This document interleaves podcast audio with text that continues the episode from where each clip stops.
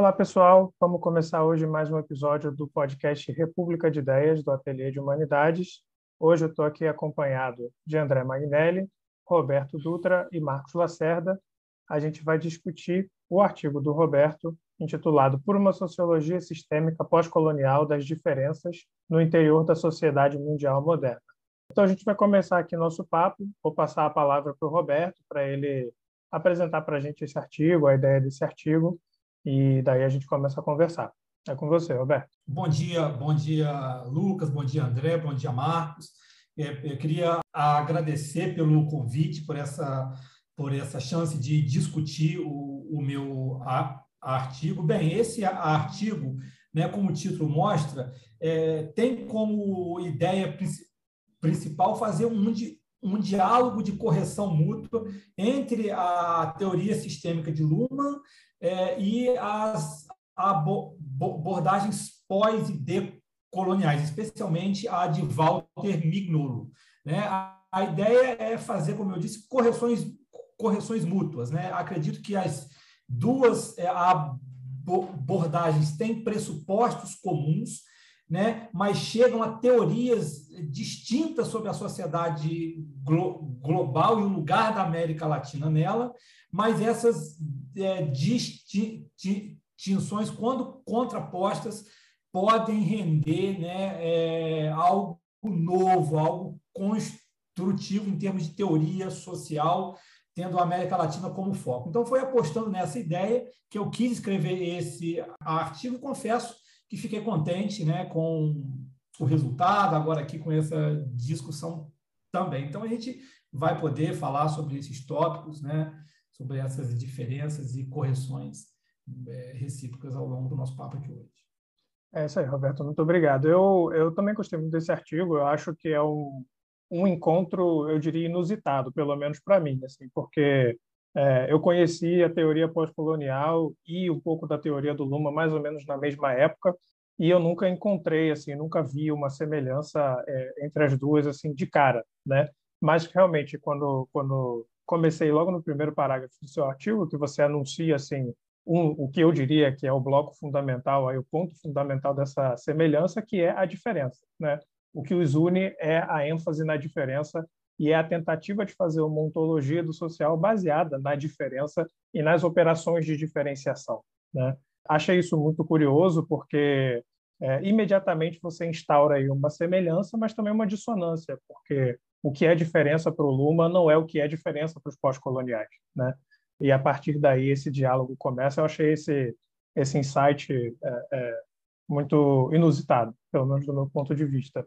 Sim, né? É, um ponto que eu acho fundamental no texto é que Luhmann tem uma ideia de que as diferenças que constituem o, o, o social são de, são de ordens distintas, né? Podem ser econômicas, é, artísticas, políticas. Né? As, as, as, diferenças têm é, naturezas muito distintas e só a evolução define quais diferenças predominam sobre outras. As teorias pós-coloniais, embora, embora partam também desse pressuposto comum de que o social é, é, é um, são fenômenos de diferenciação, é, essas diferenciações na teoria pós-colonial sempre têm como pano de fundo uma natureza política. Né? Então, o social é sempre político. E para aluno, o social não é sempre político. Então, isso é um ponto fundamental. É, isso já vai tocar no, no uma questão para o Luhmann que é importantíssima, é que, bom, o social é um conjunto de sistemas. Né? A gente pode falar mais ou menos assim. O próprio social é um sistema, né? É, então, político, política, cultura, sociedade, arte, é, economia, todas essas coisas são sistemas e esses sistemas se relacionam é, a partir de suas operações de diferenciação. Né? A própria emergência dos sistemas ela vem é, é, dessa operação de diferenciação, que é fazer com que uma coisa que é economia seja economia e não seja política, né? ou que uma coisa que é política seja política e não social ou não cultural. É, e aí, o, a, a, partir né, dessa ideia né, de que o, a regra de gênese e de funcionamento do social, da vida social, é a diferenciação, a gente vai acabar chegando numa teoria dos sistemas é, que parece até muito clássica. Né? A gente tem as esferas, talvez, as esferas da vida social, é, como Weber colocaria, mas é, é, num ponto de vista, eu diria, mais profundo, né? porque a diferenciação ela não é só um fenômeno único da sociedade moderna ocidental, mas ele é, ela é o mecanismo de toda a vida social. O Luma ele arrisca uma metateoria do social, né? uma teoria de como o social funciona como um todo, a nível universal e abstrato, e de como o próprio conhecimento funciona. Exatamente. Exatamente. Né? Ele, ele tem uma pretensão de sistematização teórica e metateórica é, muito, muito mais clara. Muitos pós-coloniais, a meu ver, como o Mignolo né, e, e, e muitos outros, elaboram também metateorias, mas não deixam isso de modo tão explícito. E em relação à questão do conhecimento, é uma outra proximidade muito grande. Né? A ideia de que o conhecimento é, é, é parte da realidade conhecida. O observador e o, e o, o, o, o observado partilham e são produtos das mesmas operações sociais e cognitivas. Né? Isso, tem, é, isso é uma semelhança grande, embora também a diferença seja clara, porque para os pós-coloniais esse engajamento do conhecimento com a realidade conhecida tem sempre uma, tem sempre uma natureza política, enquanto que é, para Luma não, não nem sempre. Esse, esse aspecto dessa questão de uma perspectiva sobre a realidade social, como tendo na sua gênese essa dimensão política, eu diria mais, uma perspectiva das relações sociais como relações de dominação, é, em essência, eu acho que é uma, uma coisa, uma das coisas mais interessantes do, do seu artigo e a diferenciação nesse sentido, né? Com a perspectiva do Luma, a mim me interessa muito, sabe? Porque essa essa concepção, na minha leitura, é, que pode conduzir a um certo dogmatismo de que as relações sociais se reduzem a relações de dominação e de que essas relações de dominação parece que estão quase pré-determinadas por lógica, por uma certa certas assimetrias entre marcadores sociais e que por sua vez geram algumas teses e aí que me interessa discutir nessa conversa aquelas teses das estruturas de dominação difusas. Então, existiriam estruturas de dominação difusas que são formadas por relações de dominação. Essas relações de dominação, por sua vez, têm uma base pré-determinada, é, de uma, uma concepção muito problemática, porque retira a dinâmica da complexidade da, das relações sociais, da estrutura social, da própria ideia de sentido da ação social, tudo isso se perde. Você tem estruturas de dominação difusa, elas se baseiam numa perspectiva de assimetria é, estrutural, e pronto. Aí, a partir daí, há uma derivação de tudo. Né, tudo deriva dessas estruturas de dominação e tudo derivaria, nessa perspectiva, dessas relações supostamente assimétricas e praticamente pré-determinadas. Inclusive, no que diz respeito à, à colonia, colonialidade também. Né? E então esse é um ponto que eu acho que é um ponto chave do seu do seu artigo, é muito bem explicitado, seus exemplos muito claros é, de trechos de, desses autores, né, que é, explicitam, né, essa concepção e é o ponto de diferencial com Luma que eu considero mais decisivo. Então, as minhas intervenções aqui vão com frequência se vincular a essa, a essa discussão e a essa concepção, no meu modo de ver, bastante restrita da ideia de, da, da ideia de relação social em geral, que se vê nessas teses pós-coloniais e decoloniais. É, eu acho, Marcos, você levanta um ponto aí muito importante, que é o, o, o outro autor né, que está aí em debate com o Luma nesse artigo do Roberto, que é o Mignolo. Né? É, porque o Roberto vai olhar para o miolo e vai trazer aí, depois, Roberto, você pode falar um pouco melhor disso, pelo conceito de colonialidade do poder, né? e falar dessa, desse conceito, dessa matriz, é, que enquanto matriz de hierarquização, né, no, a partir de processos coloniais, acaba, né, em termos de teoria, se transformando numa matriz de toda de todos os fenômenos sociais. Então, uma matriz pelo qual todos os fenômenos sociais podem ser interpretados. E aí, de fato, né, acho que o termo que você usou, Marcos, é muito é, é, é muito apto para descrever dessa estrutura difusa de dominação. Né? É algo que está em todos os lugares é, e que se faz presente em todas as relações, né? de modo não somente acessório ou talvez complementar, mas de modo determinante. E a gente vai entender né, depois que isso gera é, problemas para a própria ideia de crítica né, da teoria social. Para complementar a fala do Lucas, é, eu acho que esse é um ponto é, fundamental, quer dizer, a diferença entre é, condicionantes e determinantes. Né? Você pressupor que pode haver, dependendo do processo da análise, a presença de condicionantes no sentido da ação do ator social vinculados a essas estruturas de dominação é uma coisa. Agora, você tratar isso como se fosse uma espécie de determinante inevitável, nesse sentido difuso e quase inconsciente da ação do ator social, me parece uma visão bastante problemática. E, e, e sobre o ponto de vista sociológico, e não só, é limitadora né, da análise. Então, deixa eu só colocar duas coisas a baila aí, para voltar para o Roberto. É, se a gente pensa aí no, nos dois principais referenciais, provavelmente, da, dessa, dessa discussão sobre é, pós-colonialidade ou pós-ocidentalismo, como alguns preferem, o próprio Miolo, são Aníbal Quirrano e o Walter Miolo. É, queria escutar um pouco sobre essa questão do conceito de colonialidade do poder, que é, foi desenvolvido pelo, pelo Quirrano, é, sobre como que ele faz esse diálogo o conceito, com Luhmann, é, considerando que é, tem aí um elemento de uma estrutura difusa de, de dominação, para utilizar o termo que, que o Marcos colocou a balha e o Lucas desenvolveu, que é a questão da raça. Né?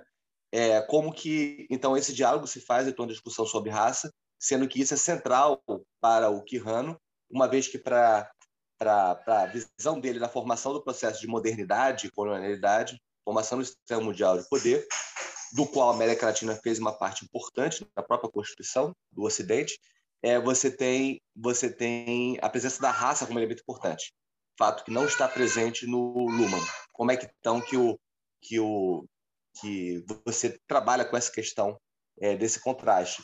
E o segundo ponto é pegando a questão do, do miolo, é, como que na discussão sobre é, com o, o miolo, em que ele fala sobre a diferença colonial, de tratar um pouco sobre então dessas perspectivas de diferença, como que a questão da, da diferença colonial, que é a questão que coloca no cerne o lugar é, da teoria como vinculada à história de locais, faz diferença nessa comparação entre Luhmann e, e os pós-coloniais né? Como que isso permite fazer um contraste ou uma comparação entre eles?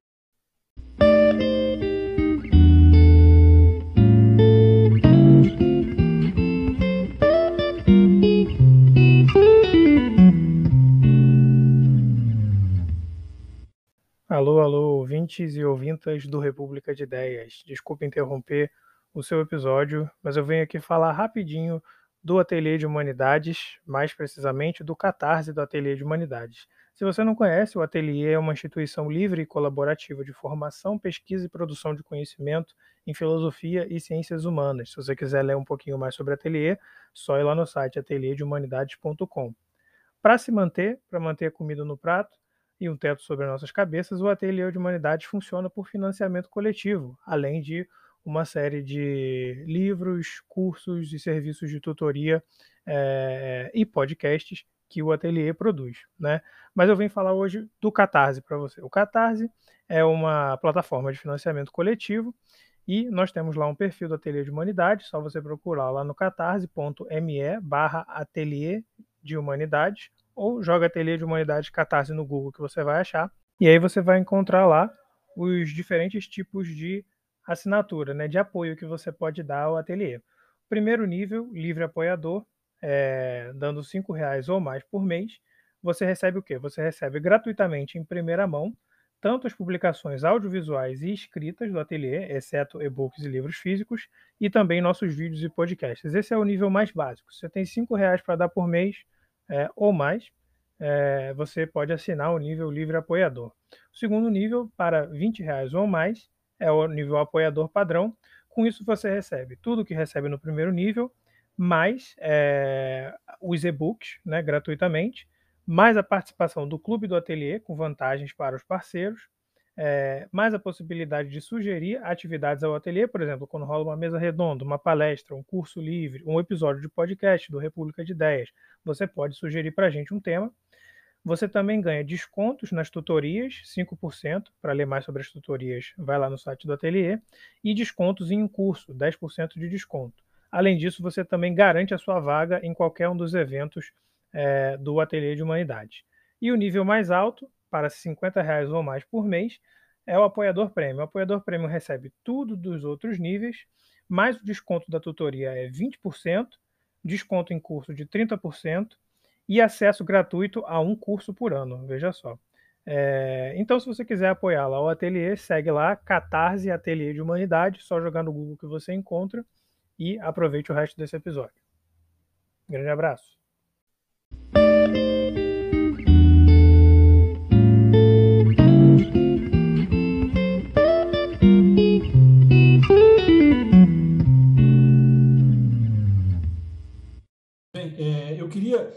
Primeiro pegar o ponto que já estava colocado aí, eu acho que está conectado com esse segundo ponto, que é o que o Marcos é, é, é, lançou bem com a ideia que ele já tinha escrito naquele artigo dele lá na Folha, né?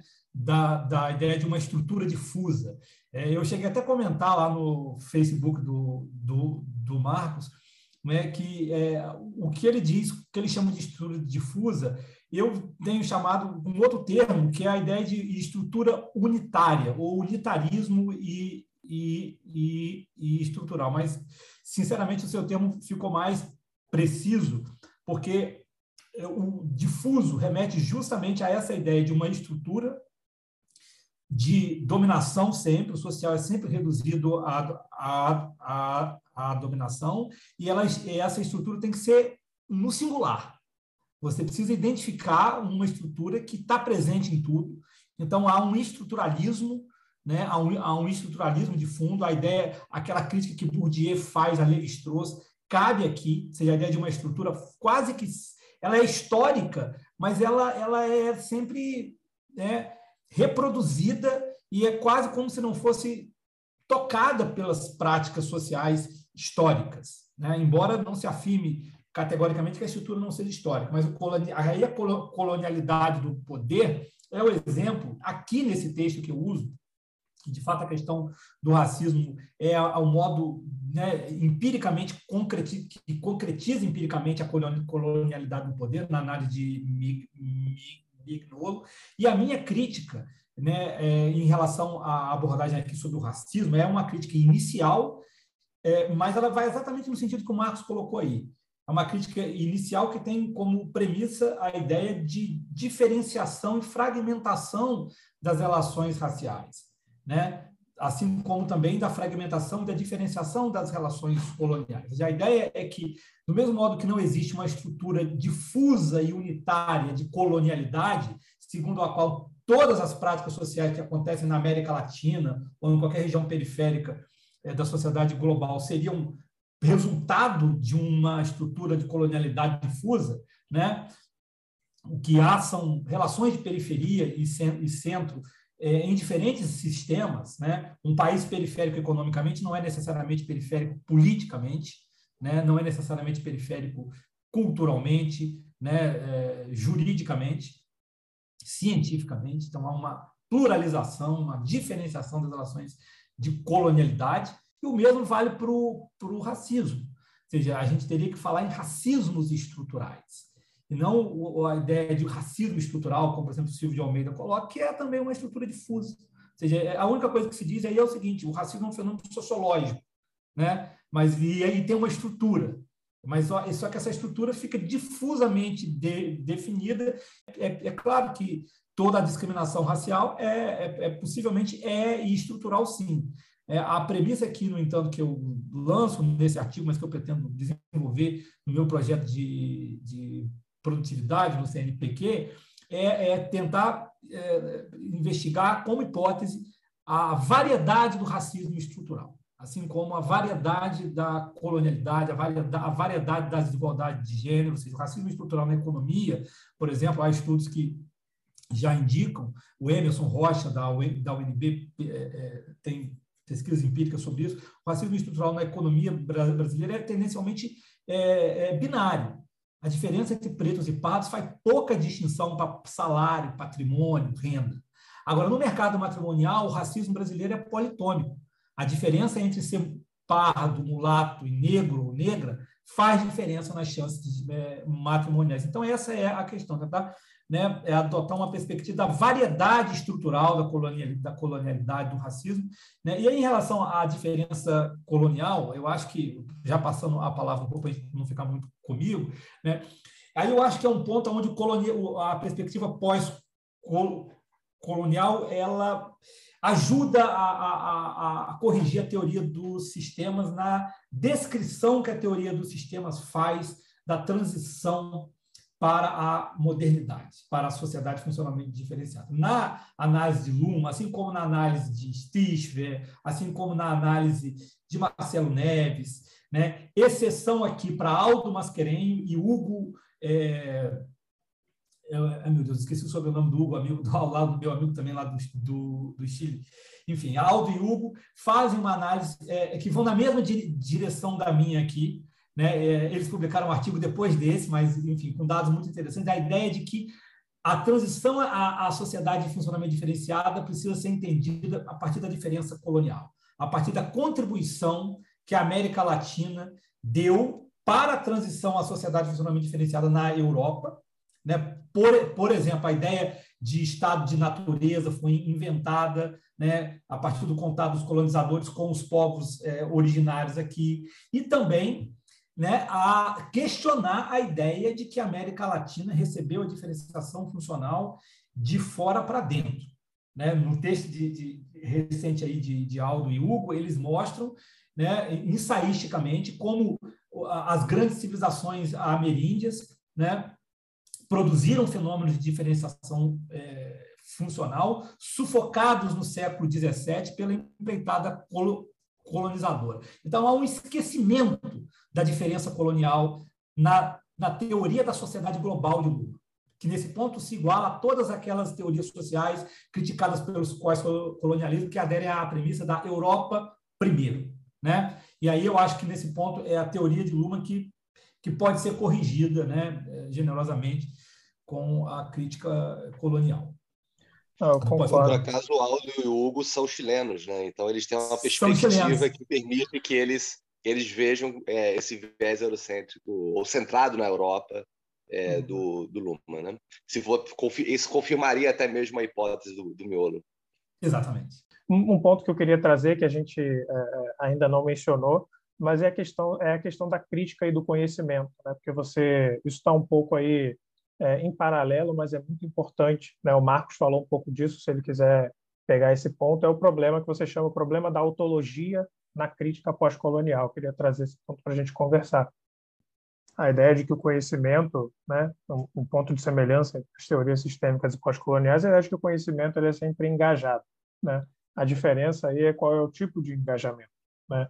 É, o que o Luma está dizendo, de maneira, eu diria até bem fria e analítica, é de que o ato de conhecer, quase como uma física quântica, né, o ato de conhecer transforma o objeto conhecido, porque já é um ato de diferenciação.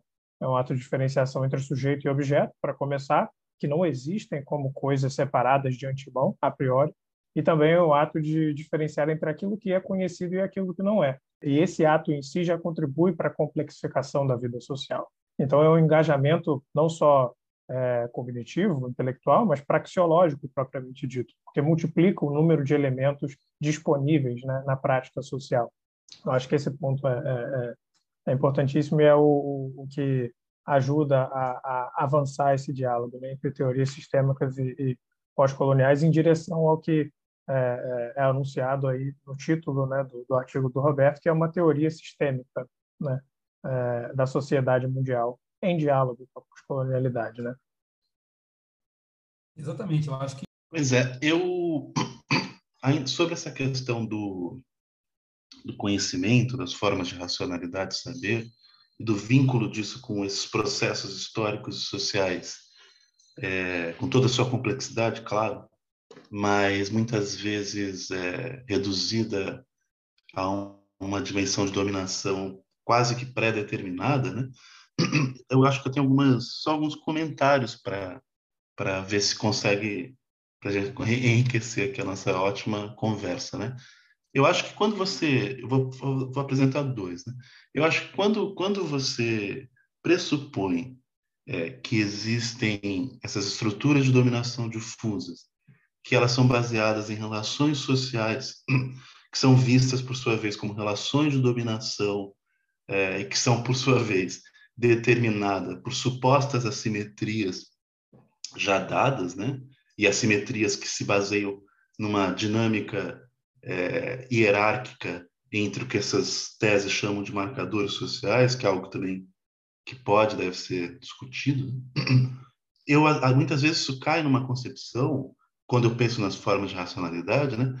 Parece que as formas de racionalidade de saber seriam meros epifenômenos dessas estruturas de dominação. Então seriam derivações, do mesmo modo que o ator social é visto muitas vezes como uma espécie de sonâmbulo, né? que reproduz supostos padrões de supostas estruturas de dominação e que tem que ser alertado disso, né? Não se usa muito a expressão sujeito vai evoluir, né? Uma expressão meio messiânica, né? Religiosa. Mas do mesmo modo que tem isso, tem também a relação com as formas de racionalidade de saber. Parece que as formas de racionalidade de saber são epifenômenos dessas estruturas de dominação, portanto, estão determinadas por elas. Ou eu mudo as tais estruturas de dominação, para poder mudar as formas de racionalidade de saber, ou eu vou ter sempre formas de racionalidade de saber é, contaminadas, vamos dizer assim, e deformadas, né? Porque elas são uma derivação dessas estruturas de dominação. Isso é bastante problemático, porque é, é, concebe, pensa, uma, pensa uma, um tipo de relação entre é, saber e poder, para usar termos às vezes usados de forma muito apressada, uma leitura complicada da, da concepção do Foucault, mas isso conduz a uma ideia da relação entre saber e poder muito simplificada e determinista. Então, por sua vez, isso leva a uma segunda questão que me interessa também conversar aqui, que é um certo contextualismo epistêmico. Se as formas de saber de racionalidade são derivações das estruturas de dominação, e se essas estruturas de dominação têm uma gênese, essa Europa idealizada, logo as formas de racionalidade e saber, elas têm um contexto, elas são determinadas também por esse contexto. É uma visão também problemática, porque se baseia num contextualismo epistêmico, é, discutível. E volto a dizer, numa relação entre saber e poder, para usar esses termos dessa forma é, simplificada e superficial, muito determinista. Então, é, esse é um ponto que eu queria colocar aqui para gente a gente discutir se nós não corremos o risco com frequência de fazer isso. E se houver deslocamentos entre formas de racionalidade e contexto onde são criadas? E os diversos deslocamentos e dissociação entre formas de racionalidade e estruturas de dominação, que evidentemente, claro, tem a sua presença possível como condicionante. E se nós não tivermos, como quando a gente trata desses, dessas perspectivas, usando esses termos dessas teorias, é, sendo bastante deterministas em relação a questões epistêmicas que são muito difíceis. E, sobretudo, essa questão entre é, relações sociais e, e conhecimento, e formas de saber e de racionalidade. De fato, na teoria dos sistemas, esse é um ponto é, que eu toco no artigo, mas não né, não chega a ser um foco, né, um dos focos. Né? A questão da, da autologia acaba levando a essa questão, que é uma discussão sobre sociologia da ciência mesmo. Né? Eu acho que, claro, sociologia do conhecimento como um todo, mas falando de sociedade moderna especificamente, da crítica, é, é sociologia da é, conhecimento científico, filosófico, que está, inclusive, no foco de Mignolo, né? E aí a, a, a teoria dos, dos, dos, sistemas eu acho que ajuda bastante com a, com a ideia de que você pode trabalhar a contextualização do saber sem cair num relativismo absoluto.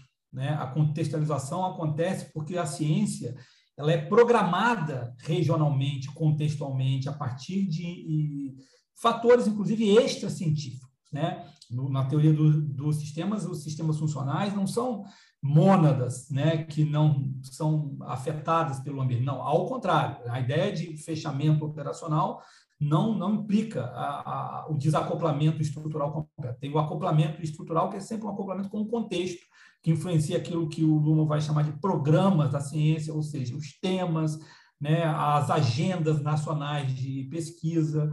Agora, em termos de métodos e teorias, né, essa é uma discussão que poderia chamar o nosso amigo Fabrício Neves, da, da UNB, que faz essa discussão com muito mais competência, né? É, é, possível falar numa contextualização da teoria dos sistemas que não seja uma contextualização hiperrelativista, que não abdica dessas possibilidades do conhecimento, transcender as relações de dominação e, por isso, também transcender é, os seus contextos, né? e haver possibilidade de verdade né? É, além de contexto. Eu acho que é uma, isso é uma vantagem que a teoria dos sistemas realmente também tem.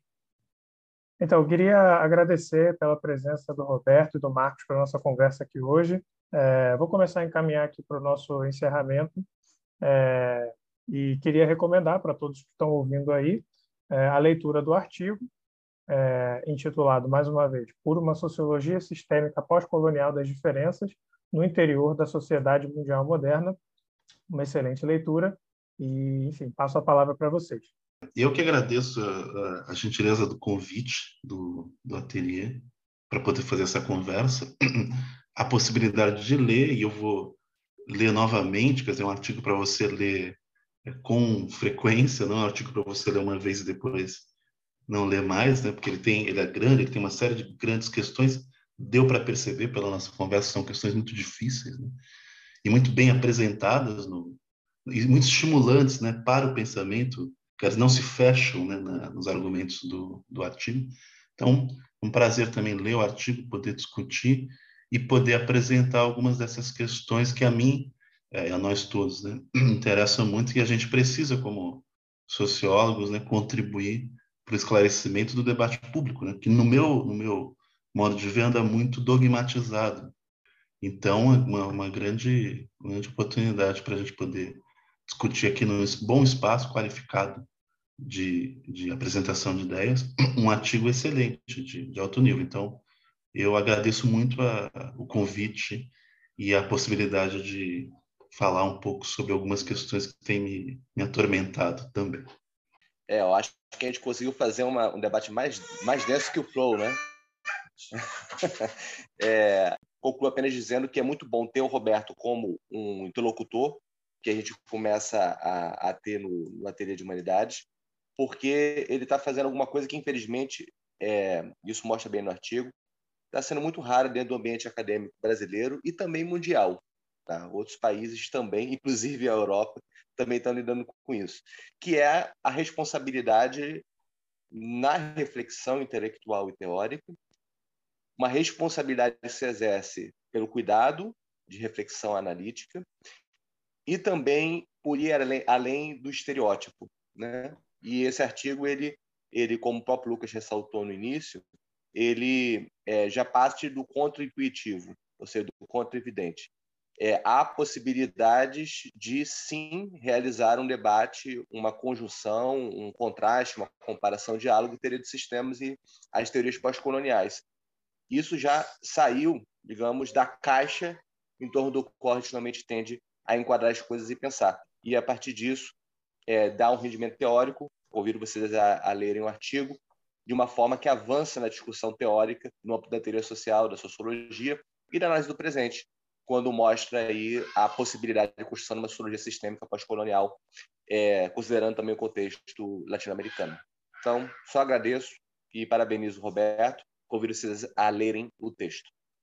Bem, eu queria agradecer é, pela, pela excelente manhã de conversa, de interlocução com o Lucas, com o Marcos, com o André. Né? Eu fiquei realmente muito contente pela leitura. A gente, quando escreve um artigo, né, sonha em encontrar interlocutores que, que nos levem a sério, que discutam as nossas questões. Então, foi realmente um dia, um dia marcante né, para a gente que produz textos científicos e, e quer e que é diálogo.